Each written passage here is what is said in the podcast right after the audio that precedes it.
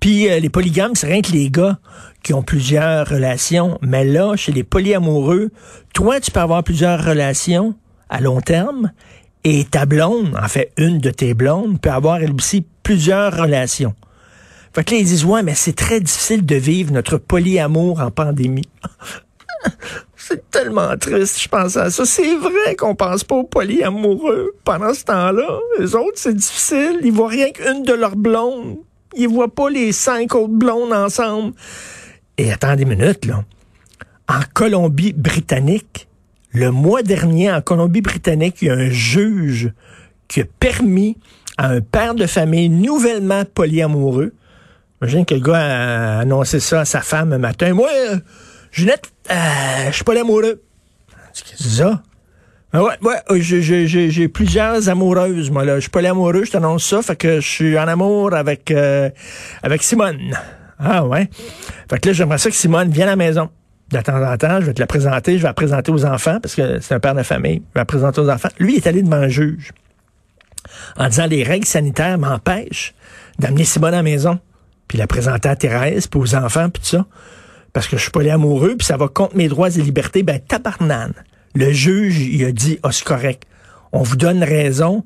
On vous permet à vous d'amener Simone à la maison, même si ça fait pas partie de la bulle familiale, parce que vous êtes polyamoureux. Are you fucking kidding me?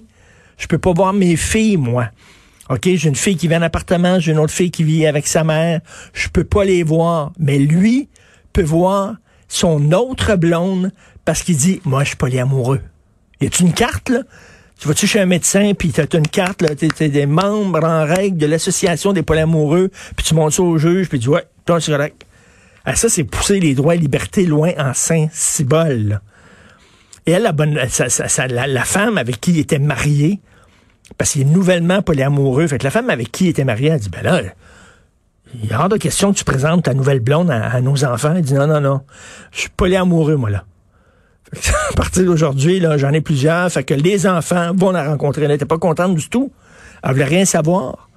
Fait que c'est pour ça qu'ils se sont ramassés devant le juge elle a dit, ah, la question que, mon mari commence à présenter. Le juge a dit oui, il a le droit. Pour lui, on va faire une exception. Les règles sanitaires ne s'imposeront pas. On est rendu là.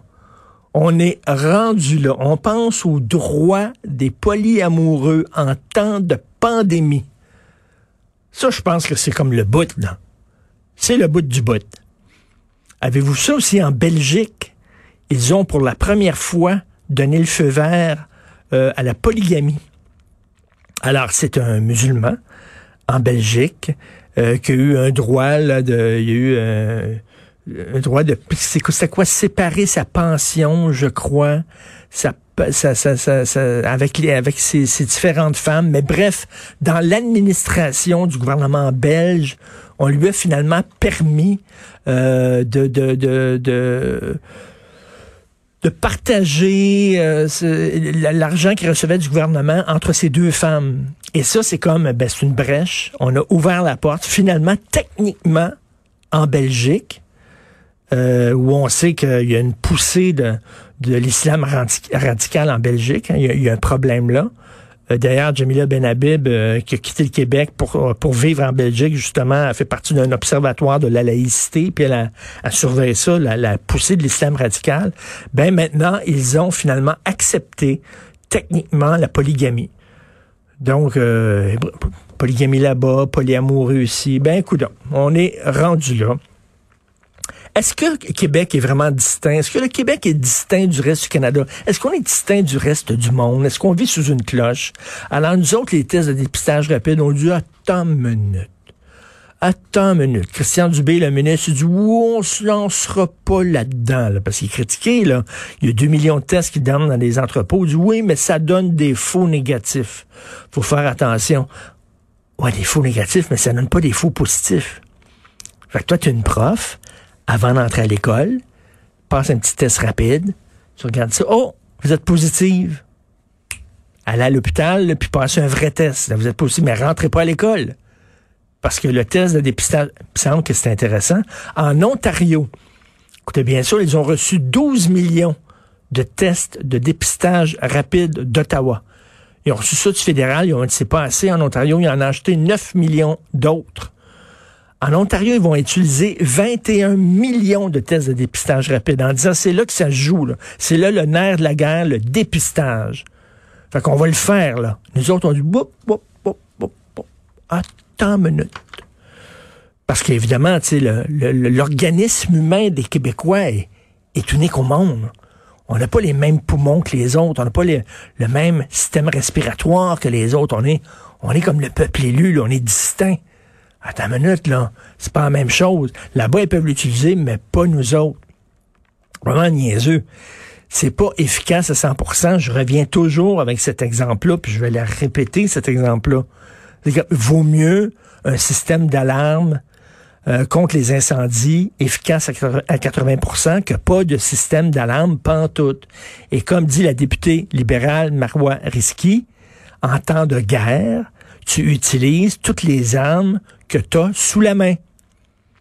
Alors, c'est pas une arme parfaitement extraordinaire, mais c'est quand même assez efficace. Mais nous autres, on dit non. Ça va dormir dans des entrepôts parce que nous, on est prudent. Au Québec, on n'est pas prudent, on est niaiseux. On est complètement débile. J'aimerais qu'on m'explique pourquoi c'est correct pour l'Ontario, pourquoi c'est correct pour les autres provinces du Canada, mais c'est pas correct pour nous. Christy, qu'on est niaiseux, ça n'a pas de maudit bon sens. Et en terminant, je vous euh, invite à lire un texte du Devoir en première page. Ça s'intitule Un républicain contre son parti. Alors, c'est un gars, Adam Kennegsger, qui est un député républicain. C'est un des dix élus républicains qui ont voté pour la destitution de Donald Trump. Et lui, il dit, à un moment donné, il va falloir prendre nos distances avec tous les coucous qui ont investi notre parti. Le Parti républicain a déjà été un grand parti. C'était le parti de Ronald Reagan, c'était le parti d'Abraham Lincoln, c'était un grand parti. Mais là, on est rendu un refuge de coucous. Et là, il va falloir prendre nos distances avec eux, les Proud Boys, par exemple, une gang de complotistes armés qui ont l'air des, des, des, des, des gars Top, complètement capotés, là. Fait que les autres disent, là, OK, peut-être que ces gens-là nous donneraient le pouvoir aux prochaines élections. Peut-être qu'ils voteront pas pour nous si on prend nos distances, mais il faut le faire. Il faut le faire. À un moment donné, là, on s'est bouché le nez, on s'est fermé les yeux et on a fait un pacte avec le diable pour pouvoir entrer à la Maison Blanche. Regardez ce que ça a fait. Ça a discrédité notre parti. Il faut maintenant revenir à la base. Et le Parti républicain, il faut que ce soit des gens qui, oui, sont plus à droite, oui, sont plus conservateurs, oui, ils veulent peut-être moins d'État, mais c'est pas des coucous il va falloir s'en débarrasser. Donc, je trouve que son point de vue est quand même, euh, il est quand même très courageux, ce gars-là. Vous écoutez Martineau.